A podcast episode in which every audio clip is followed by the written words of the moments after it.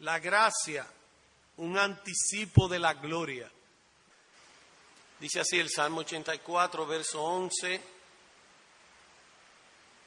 porque sol y escudo es Jehová Dios, gracia y gloria dará Jehová, no quitará el bien a los que andan en integridad. De cierta manera, en muchas ocasiones los hombres se, han encontrado en una situación que están, eh, ¿cómo se llama?, influenciados o están afectados por algún virus o alguna enfermedad que está contagiando a mucha gente.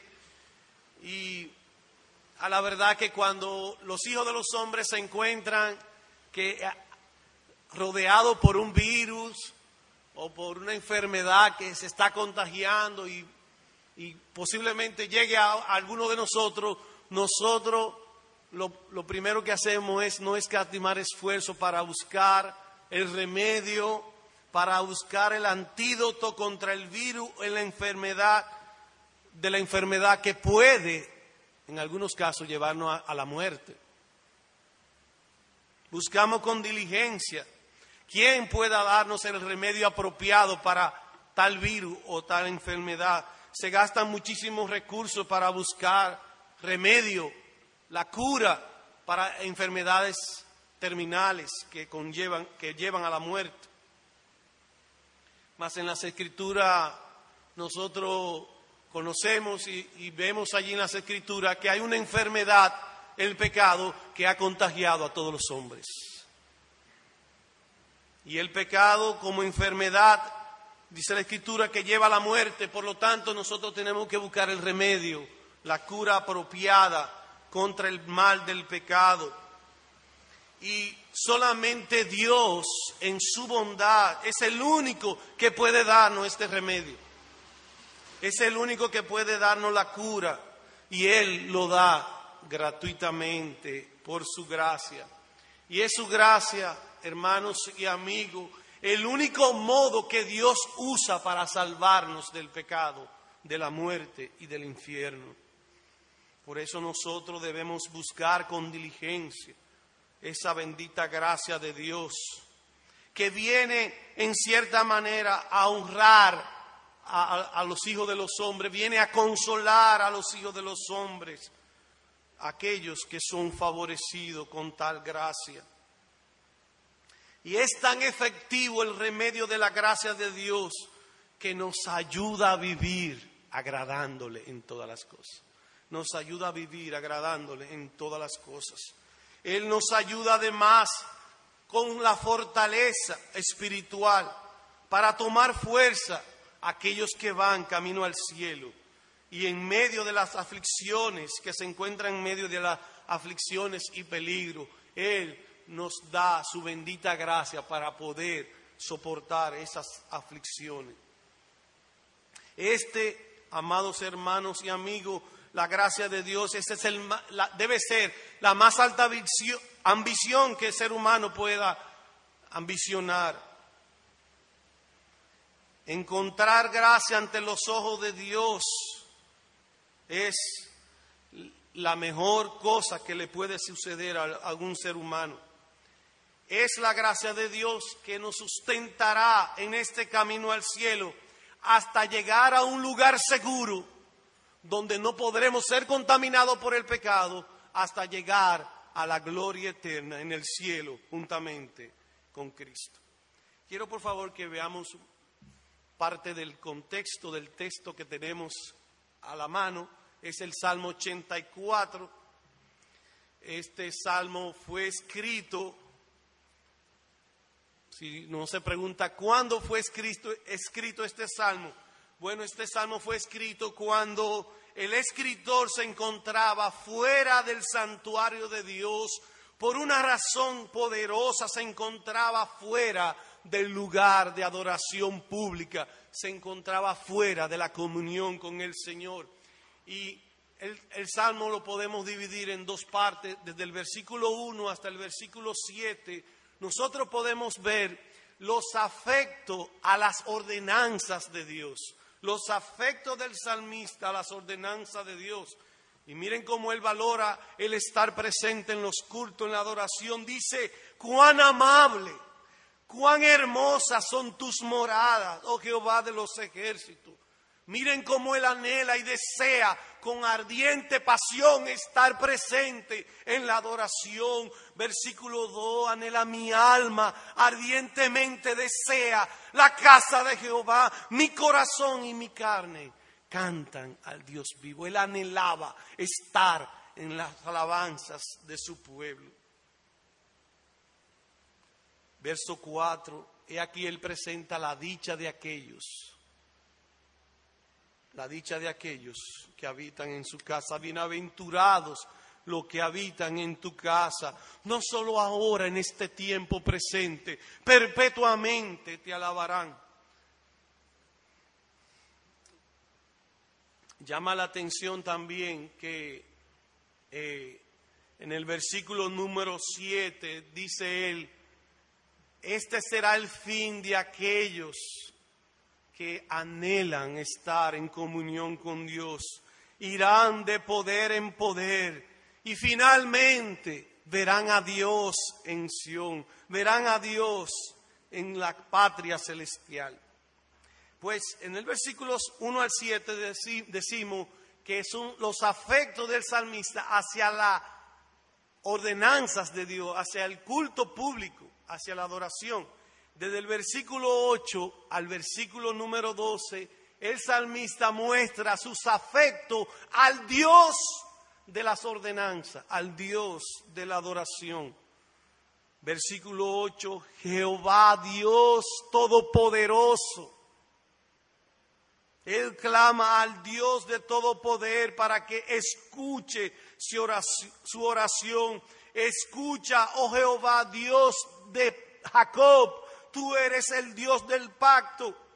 Mira, oh Dios, tú eres mi escudo, tú eres el escudo, la protección de tu pueblo. Él se deleita en el Dios de las ordenanzas. Y él, abundando un poco más sobre la razón por la cual se deleita en Dios, dice en el versículo 10, porque mejor es un tiempo en adoración, en comunión contigo, que mil fuera de ello. Mejor es un día en tus atrios que mil fuera de ello. Él también dice, yo escogería antes estar a la puerta de la casa de mi Dios que habitar en la morada de maldad. Eran tanto su deleite y su pasión por, por el Señor que él dice, yo prefiero estar allá al final en el lobby o allá afuera cuidando la puerta de la casa de mi Dios que habitar en una suite cinco estrellas donde se promueve la maldad.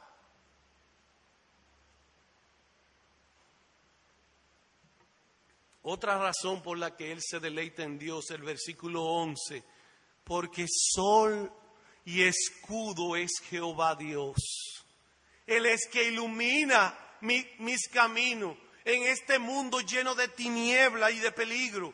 Él es quien me protege y es, escudo es Jehová Dios. Y llega ahora el punto que vamos a tratar. Gracia y gloria dará Jehová. Él se deleita en Dios por lo que Dios hace y por lo que Él hará. Que Él hace él dará gracia. ¿Y qué Él hará? Dará gloria. No quitará el bien a los que andan en integridad. Y ahora viene a decir, viene a decirnos en el versículo 12 la dicha de aquellos que confían en el Dios de la ordenanza. Jehová, Dios de los ejércitos, dichoso el hombre que en ti confía. Habiendo introducido nuestro estudio, vamos entonces a considerar los dones ofrecidos aquí en el Salmo 84, versículo 11. Primero, gracia y gloria. En segundo lugar, veremos lo que Dios es y será para su pueblo. Dios es sol y escudo para su pueblo. Y finalmente un punto de aplicación. Veamos entonces los dones ofrecidos, lo que Él hace y lo que Él hará. La gracia y la gloria, ambos son dones de Dios, hermanos hermanos. Y alguien ha definido la gracia de esta manera. La gracia es la bondad de Dios mostrada a seres humanos que no merecen, que no la merecen. Es la bondad de Dios mostrada a seres humanos que no la merecen. Alguien se preguntará acerca de la gracia y dirá, ¿necesito yo entonces la gracia de Dios? Pues algo que Él hará, que Él dará y hará con su pueblo. Para ver, para responder esta pregunta, si nosotros necesitamos la gracia, quiero por favor invitarle a Génesis capítulo número 2. Al paraíso, a la creación de nuestro Dios, cuando Dios hizo y formó al hombre. Génesis capítulo 2, versículo 8. Dice el versículo 8, y Jehová Dios plantó un huerto en Edén al oriente y puso allí al hombre que había formado. Versículo 15. Y tomó pues Jehová Dios al hombre y lo puso en el huerto de Edén para que lo labrase, para que lo labrara y lo guardase. ¿Qué tenemos? Dios hizo el Edén, todos los árboles, todos los animales y puso al hombre en el huerto del Edén para que lo labrase y lo guardase. Y ciertamente todo esto fue dado al hombre por la, por la bondad de Dios. Por la bondad de Dios, Dios le dio a Adán una mujer, a la mujer le dio un marido, le dio trabajo, le dio el campo para trabajar, le dio los frutos del campo para comer. En otras palabras, el hombre estaba satisfecho con todo lo que Dios le había dado. Él estaba satisfecho, el hombre con su mujer, la mujer con el hombre, el hombre estaba contento con, lo que Dios le había dado. Había una completa satisfacción en Dios en aquel entonces. ¿Qué sucedió? Versículo 17, más 16. Y mandó Jehová Dios al hombre diciendo, de todo árbol del huerto podrás comer, mas del árbol de la ciencia del bien y del mal no comerás, porque el día que de él comieres, ciertamente morirás.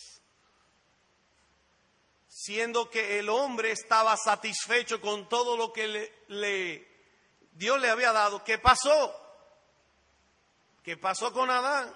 Bueno, ustedes mismos saben, Adán desobedeció a Dios. Adán desobedeció a Dios. ¿Y qué ustedes creen que pasó? Dice el versículo 7, porque el día que de él comieres ciertamente morirás. ¿Qué merecía Adán por su desobediencia? ¿Acaso era que Dios mostrara bondad por la desobediencia? Dice que el día que de él desobedeciera a Dios moriría. Y esto es lo que el hombre merece por su desobediencia, su pecado contra Dios. Morir, castigo. Y esta es la razón, una de las razones por la cual nosotros necesitamos la gracia. Porque al igual que Adán, nosotros también somos pecadores. Hemos heredados, heredados el pecado de Adán y Eva. Somos descendientes de ellos.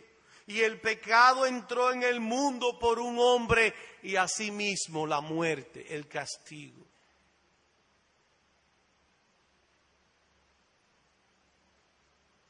De manera que necesitamos a Dios por lo que somos y por lo que merecemos. Necesitamos la gracia de Dios. Además de que, además de, de lo que somos y lo que merecemos, toda la raza humana ha sido contaminada con esta terrible enfermedad, incluyéndote a ti y a mí, amigo.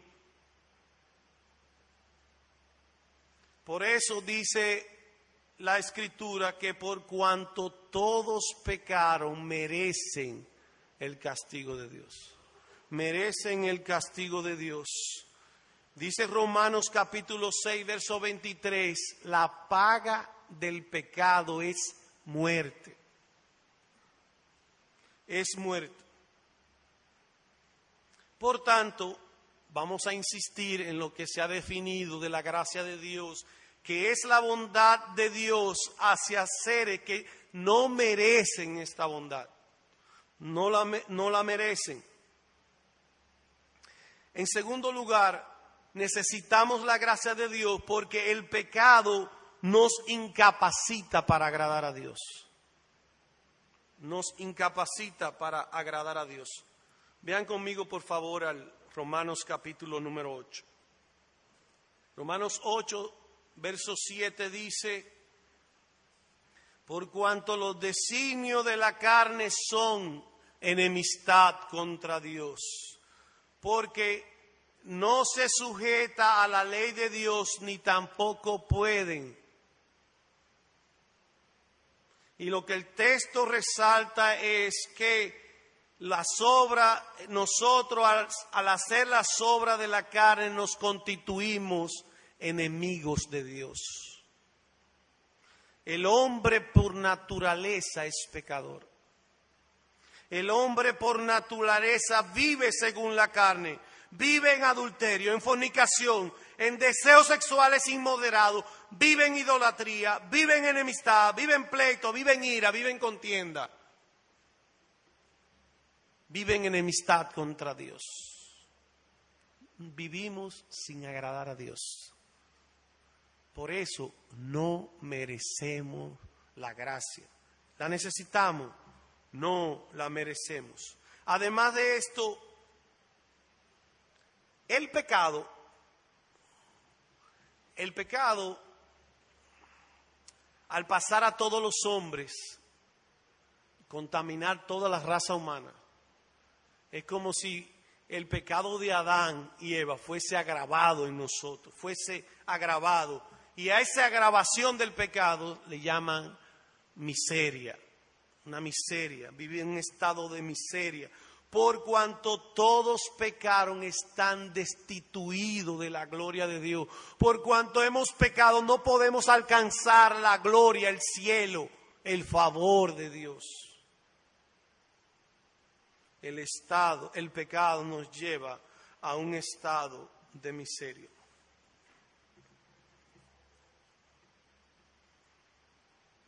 Todo acto de la bondad de Dios mostrado al hombre en su estado de miseria es un acto de su misericordia. Necesitamos de la gracia de Dios.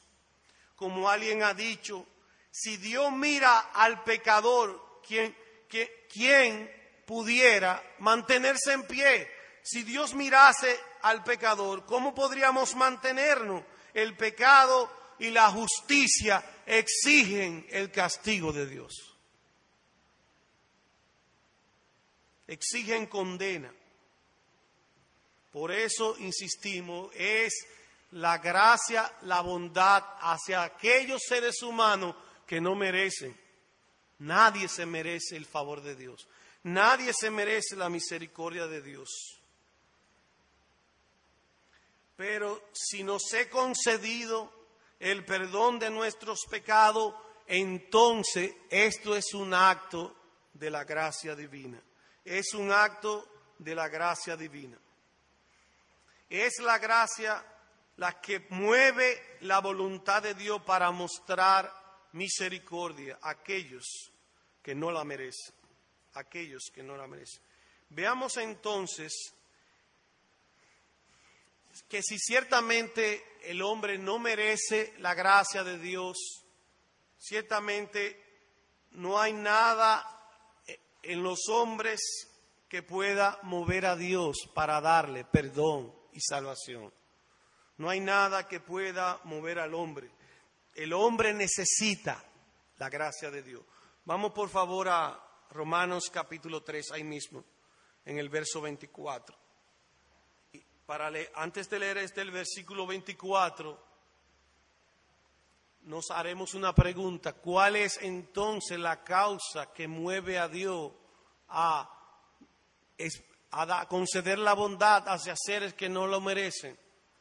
Romanos 3, 24, dice el texto, siendo justificados, perdón, gratuitamente por su gracia mediante la redención que es en Cristo Jesús. Siendo justificado gratuitamente por su gracia mediante la redención que es en Cristo Jesús. ¿Qué movió a Dios a ejercer su bondad para con aquellos que no la merecen. Dios entregó a Jesucristo en la cruz. Cristo padeció la muerte en nuestro lugar y dio satisfacción a la justicia divina, porque el pecado y la justicia divina demandan condenación. Mas Cristo fue entregado en nuestro favor para que su justicia fuese satisfecha en él. Y por los méritos de Cristo, todas, toda aquella ofensa que hemos hecho contra Dios son perdonadas por sus méritos. Son perdonadas por sus méritos. Tres cosas dice el texto. Dice, siendo justificado. En Cristo Dios nos declara justo, nos declara perdonado, nos declara, nos, declara libre del pecado. Esto gratuitamente, siendo justificado gratuitamente y todo esto que, Cristo haya sido entregado, que Dios haya imputado sus méritos en nosotros, todo esto Él lo hace gratuitamente por su gracia. Por su gracia. Hermanos y amigos, fue su gracia la que hizo que Cristo gustase la cruz por nosotros. Así que, dando respuesta a la pregunta, ¿cuál es entonces la causa que movió a Dios a ejercer bondad y misericordia contra aquellos que no merecen la, gracia de Dios en Jesucristo. La gracia de Dios en Jesucristo.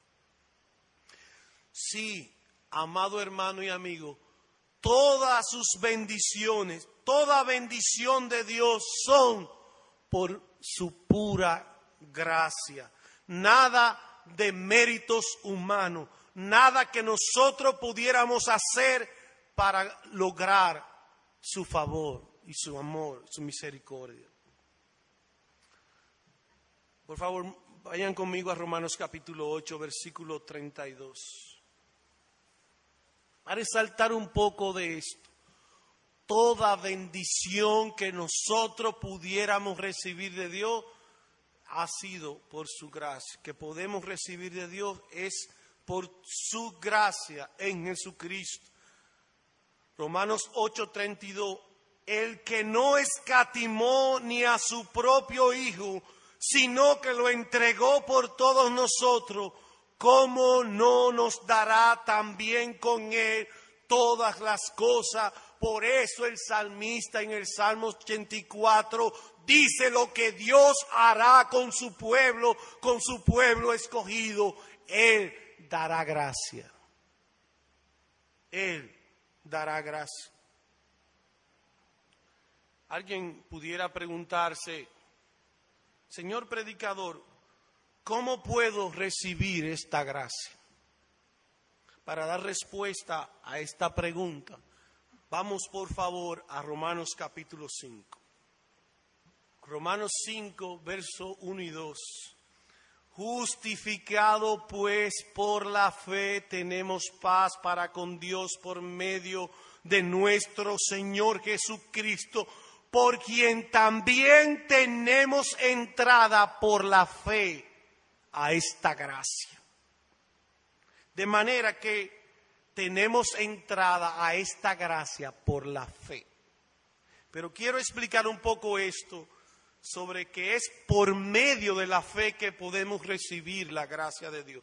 Dice el texto, versículo 2, por quien también tenemos entrada. ¿A quién se refiere por quien también? Por Jesucristo, por los méritos de Jesucristo es que este, tenemos entrada por la fe, no por mérito propio, sino por la fe en Jesucristo, confiando y dependiendo de los méritos de Jesucristo. Es como, esto ilustra como la manera en que alguien pudiera ir al, a la presidencia de la República y entrar allí al salón presidencial. Eh, quien nos puede entrar al salón presidencial de la mano en Jesucristo. Nosotros dependemos de ese que nos va a entrar a la gracia. Dependemos de Cristo y de sus méritos para poder entrar a la gracia de Dios. Es por la fe que tenemos entrada a esta gracia, porque es la fe lo que nos lleva a depender de otro. La fe nos lleva a depender de otro y no de nuestros propios méritos. No de nuestros propios méritos. El cielo nos será dado no por nuestros méritos, sino por los méritos de aquel que murió en la cruz por nuestros pecados. Así que el perdón de pecado lo reciben aquellos que creen en Jesucristo. La salvación es por medio de la fe en Él, que Él pagó por mis pecados y la justicia divina fue satisfecha en Él. Y cuando yo creo, sus méritos me son imputados. Como dice Romanos capítulo 4, verso 4, pero al que obra no se le cuenta el salario como gracia, sino como deuda. Mas al que no obra, sino que cree en aquel que justifica al impío, su fe le es contada por justicia. Hermanos y amigos, esta es la única manera en la cual Dios justifica al pecador que no se merece su salvación. Esta es la única manera en que podemos ser librados de la enfermedad contagiosa del pecado, la gracia de Dios. Quisiera que veamos, por favor, un ejemplo bíblico de esto, de la gracia de Dios obrando en una persona que no se merece y cómo la gracia de Dios lo rescató. El ejemplo del apóstol Pablo, Primera Timoteo capítulo 1. Primera Timoteo capítulo 1, el verso número 7. Oigan cómo dice el apóstol Pablo, un ejemplo de la salvación por gracia en el, apóstol Pablo. Habiendo yo sido antes pecador, blasfemo, idólatra, mentiroso, perseguidor, injuriador, más fui recibido a misericordia porque lo hice en ignorancia, en incredulidad, pero la gracia de nuestro Señor fue más abundante con la fe y el amor que es en Cristo Jesús palabra fiel y digna de, ser recibida por todo. Cristo Jesús vino al mundo para salvar a los pecadores, de los cuales yo soy el primero, pero es y por esto fui recibido a misericordia, para que Jesucristo mostrase en mí el primero de todo, en mí el primero, toda su clemencia para ejemplo de los que habían de creer en Él para vida eterna. Este es un ejemplo de la gracia de Dios. Un hombre que vivió su vida a espalda de Dios, en pecado, en un estado de miseria. Y Dios tuvo misericordia y lo salvó. Por un momento me surge una pregunta para todos los que están aquí, especialmente para los niños, los jóvenes, los que no, han, los que no se han convertido a Cristo. ¿Cómo tú te salvas? ¿Acaso te salvas tú por aquellas cosas que te enseñaron tus padres que por obras, haciendo buenas obras? ¿Acaso tú crees que merece la salvación? ¿Cómo tú te salvas?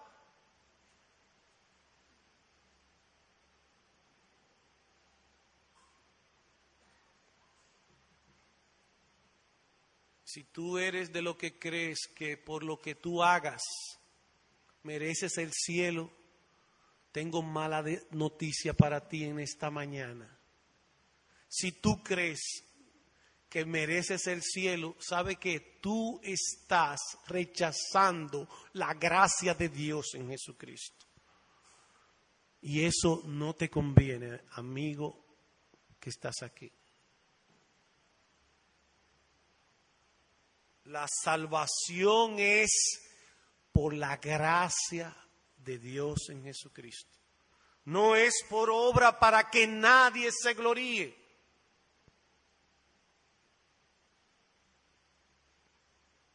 Saben que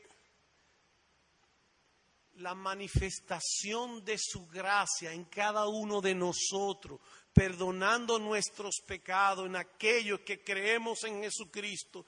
¿Saben qué? ¿Para qué Dios hace todo eso? Vamos por favor a Efesios capítulo 1 para dar respuesta. Versículo 5 y 6. Efesios 1. Hemos dicho, ¿para qué Dios hace todo eso con alguien que no merece su bondad? Verso 5.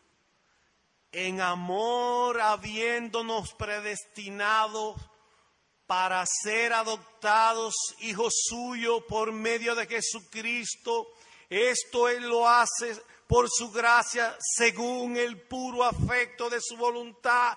¿Para qué Dios hace eso?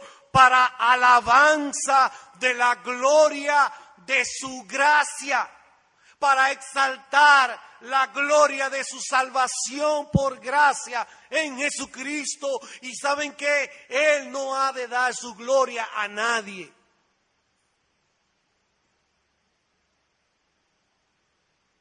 La gloria de Dios es el supremo propósito con el cual Dios hace todas las cosas. Es por gracia para que nadie se gloríe.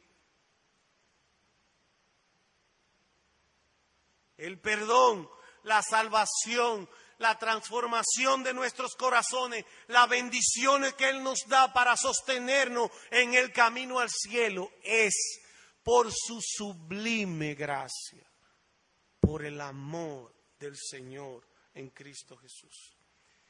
Vamos a ver también aquellas cosas, hemos visto lo que Dios hará, lo que Dios y lo que Dios hace, darnos su gracia. Ahora vamos a ver lo que Dios hará. Dice el Salmo 84, versículo 11, gracia y gloria dará el Señor. Gracia y gloria dará el Señor. Alguien también ha definido la gloria de esta manera.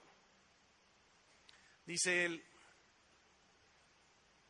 la gloria es la honra que pone sobre nosotros ahora adoptándonos como sus hijos y para luego darnos la herencia eterna en el cielo. Voy a repetir. La gloria es la honra que el Señor pone sobre nosotros ahora, adoptándonos como sus hijos y para luego darnos la herencia eterna, la gloria. Pues es claro por el pasaje que dice, gracia y gloria dará Jehová, que a quien Dios da gracia, también ha de darle la gloria. Como dice Romanos capítulo 8, verso 30, a los que predestinó, a esto también llamó, a los que llamó, a esto también justificó, a los que justificó, a esto también glorificó. A esto también Dios le ha concedido la gloria. De manera que la gracia es el anticipo de la gloria. La gracia, amados hermanos, incluye todo poder, toda bondad extendida por el favor de Él a los creyentes para sostenerlo ahora, en este tiempo presente, hasta llevarlo a su presencia. Dice Primera de Pedro capítulo 1, no le busquen, bendito el Dios y Padre de nuestro Señor Jesucristo que según su gran misericordia nos hizo renacer para una esperanza viva por la resurrección de Jesucristo de los muertos, para una herencia incorruptible, incontaminada, inmarcesible, reservada en los cielos para vosotros, que sois guardado por el poder de Dios mediante la fe, para alcanzar la salvación que está preparada para manifestarse en tiempo postrero. Dios dará su bondad y su poder para sostenernos. Dios dará su poder y su bondad para sostenernos. Quiero por favor que vayan conmigo a el Salmo 84, verso 11. ¿Qué el Señor hará con aquellos que le concede su gracia?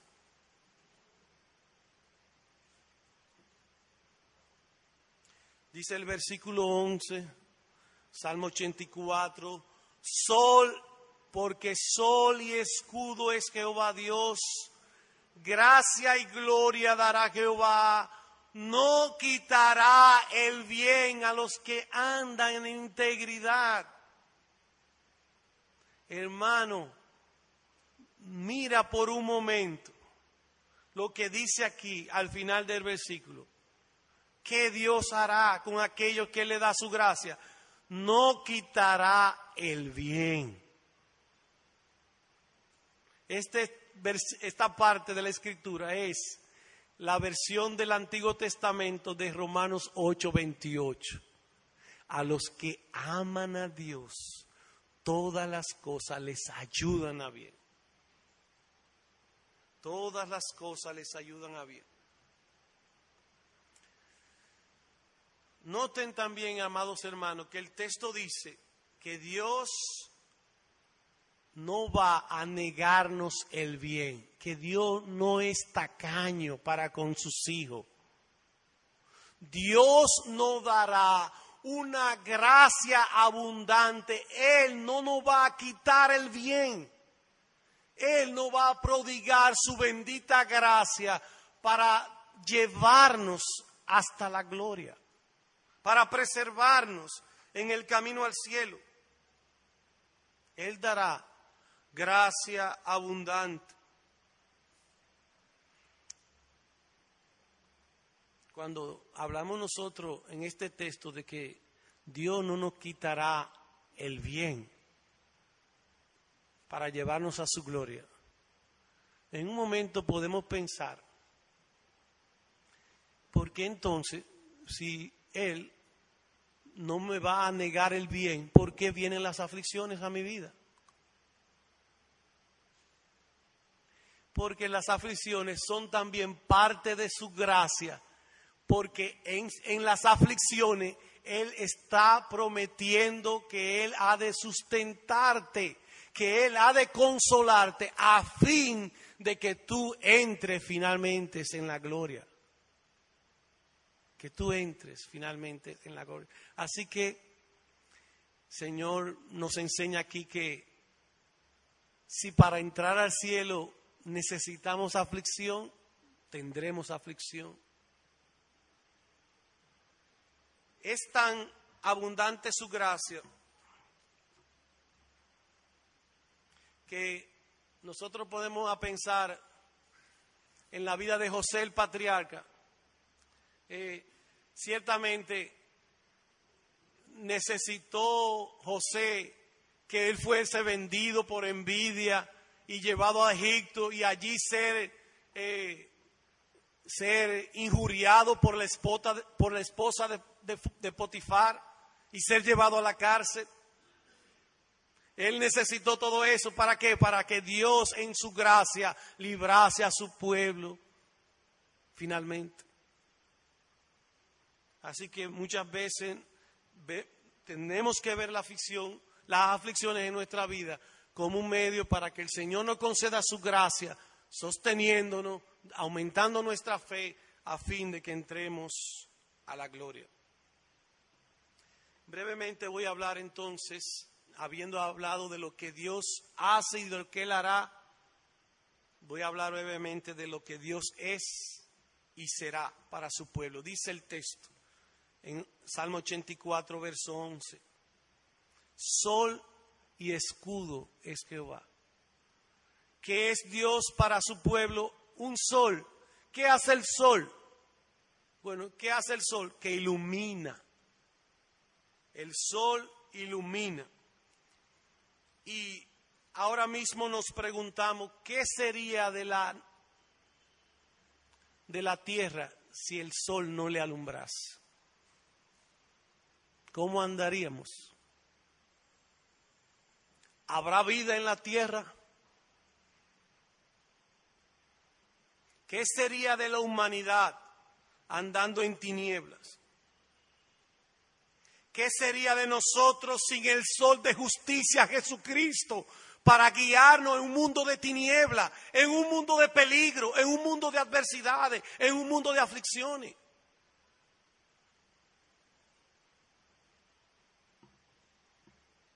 ¿Qué sería de la mente humana sin la iluminación del Espíritu Santo? ¿Cómo se guiarían las iglesias? ¿Cómo, te guías tú sin la luz del Espíritu Santo sobre su palabra, sobre su palabra? Dios es sol para su pueblo. Dios es el que nos guía. Dios es el que dirige nuestros pasos hasta que lleguemos a la Jerusalén celestial. Dios también es nuestro escudo. ¿Saben ustedes que el escudo es un, arma de defensa que usan o usaban los guerreros para pelear con sus enemigos? Para pelear con sus enemigos. Y ciertamente ellos usaban el escudo para protegerse de todo lo que el enemigo le atacaba, con todo lo que el enemigo le atacaba. Y aprovechamos la ocasión, amados hermanos, para recordarte que estamos en una batalla espiritual. Estamos en una batalla espiritual que nuestros enemigos, el pecado, Satanás y el mundo, con sus tentaciones, buscan aplastar a los hijos de Dios. Buscan vencer en esta lucha espiritual. Pero ciertamente la escritura dice, sol escudo es Jehová para su pueblo. Escudo es Jehová para su pueblo. Y ciertamente alguien podría decir, pastor, es que, ¿cómo puedo yo defenderme en medio de tantas tentaciones? El engaño de mi corazón, el engaño de la corriente de este mundo, la culpa del pecado sube en mi conciencia y yo no sé qué hacer. ¿Sabe que Tengo buena noticia para ti. Dice aquí, escudo es Jehová Dios. Jehová es el escudo de su pueblo. Cristo viene a ser el escudo para todos aquellos que estando atestado, sumergido bajo la culpa del pecado, nosotros podemos decir en Cristo, Él murió por mí en la cruz. Él murió por mí en la cruz.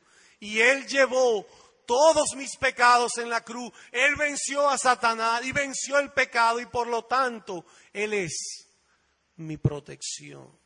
Él es mi escudo. Y saben que Dios ha sido la protección de su pueblo por todas las generaciones. Y no es la protección tuya ni de nadie una mujer o un hombre en una postal enganchado en una casa. No es un crucifijo lo que te puede proteger. Solo la sangre de Cristo puede protegerte.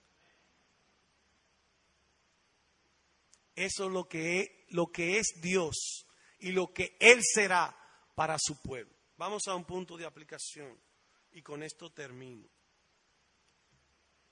Primero a los hermanos, aquellos que han recibido la gracia, ese favor, esa bondad, esa misericordia de Dios en Jesucristo. Hermano, la gracia de Dios se nos ha concedido para obedecer el, Evangelio, para vivir vida que glorifique en su nombre. Dice Tito capítulo 2 versículo 11 que la gracia de Dios se ha manifestado para salvación. ¿Cómo? Enseñándonos a renunciar del pecado para vivir para Dios. Renunciar a la impiedad y a los deseos mundanos para vivir vida sobria, justa y piadosamente, aguardando la gloria que nos está reservada en Jesucristo para aquel día. Renunciemos a la impiedad, porque ningún bien Jehová quitará, ningún bien a aquellos que andan en integridad Dios es nuestro escudo. Ruega, hermano, su protección contra las tentaciones, contra la culpa del pecado, contra los deseos mundanos. Ruega que Él te proteja, especialmente en tiempo de peligro, de aflicción. Ahora voy a hablar a nuestros amigos. Y yo quiero hablar a los amigos prestando atención al versículo 8 de nuestro texto. Amigo, solo hay un remedio para la enfermedad que ha contagiado a todos los hombres. Solo hay un remedio contra el pecado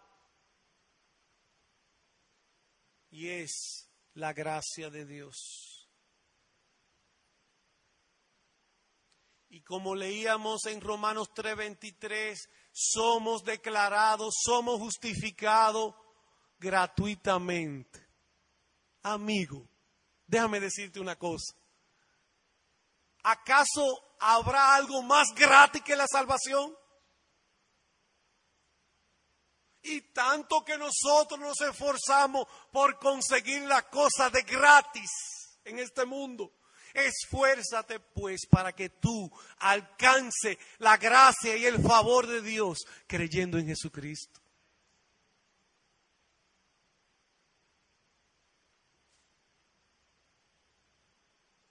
Amigo, a nadie le será dada, le será dado el cielo si antes no le dan la gracia del perdón y la salvación en Jesucristo. Gracia y gloria dará Jehová. Un santo del pasado ha, dicho de esta manera, y yo te digo a ti, amigo, lo mismo. Asegura la gracia y la gloria, y todas las demás cosas serán añadidas. Todas las demás cosas serán añadidas. La gloria es ese lugar donde podremos disfrutar de Dios y nadie podrá interrumpirnos en adoración, en deleitarnos a Él. Es la gracia que llevó al, autor de este, de este salmo a poder decir, yo anhelo estar en tu casa, yo deseo estar en tu presencia, yo deseo estar en aquello, con aquellos que alaban tu nombre. Ahí hay personas que me han dicho, antes yo no tenía deseo ni de oír la palabra de Dios, ni deseo de cantar. Yo venía aquí porque otros me trajeran, otros me, invitaron. Pero amigo, cuando venga la gracia de, de, Dios sobre tu corazón y transforme tu corazón, entonces Dios y sus ordenanzas serán tu deleite para siempre. Mire el versículo 8 de este salmo, amigo. Clama a Dios de esta manera. Jehová Dios de los ejércitos, oye mi oración.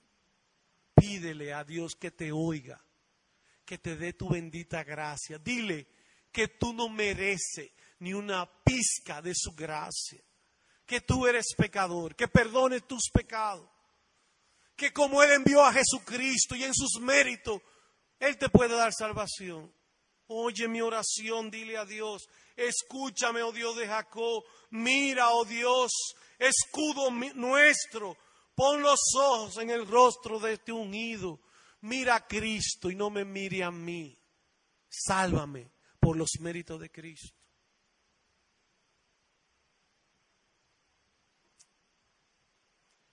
Amigo, este es el Evangelio de la gracia que predicamos. Cristo te dice, como dice en su palabra, dice Cristo, el que oye mi palabra y crea al que me envió, tiene vida eterna. No desprecie en este día la gracia de Dios que te está llamando. No salga de aquí sin su favor. Recuerda esto, si tú sales de aquí sin la gracia de Dios, la ira de Dios está sobre ti. Ven pues, al oír su palabra, y cree. Confía en el Señor Jesucristo. Jehová de los ejércitos, dichoso el hombre que en ti confía. Cristo murió por nuestros pecados. No le rechaces. Él puede darte entrada por la fe a esta gracia. Y yo concluyo de esta manera alabado y exaltado sea la gloria de la gracia de Dios que ha sido manifestada a los hijos de los hombres. Amén.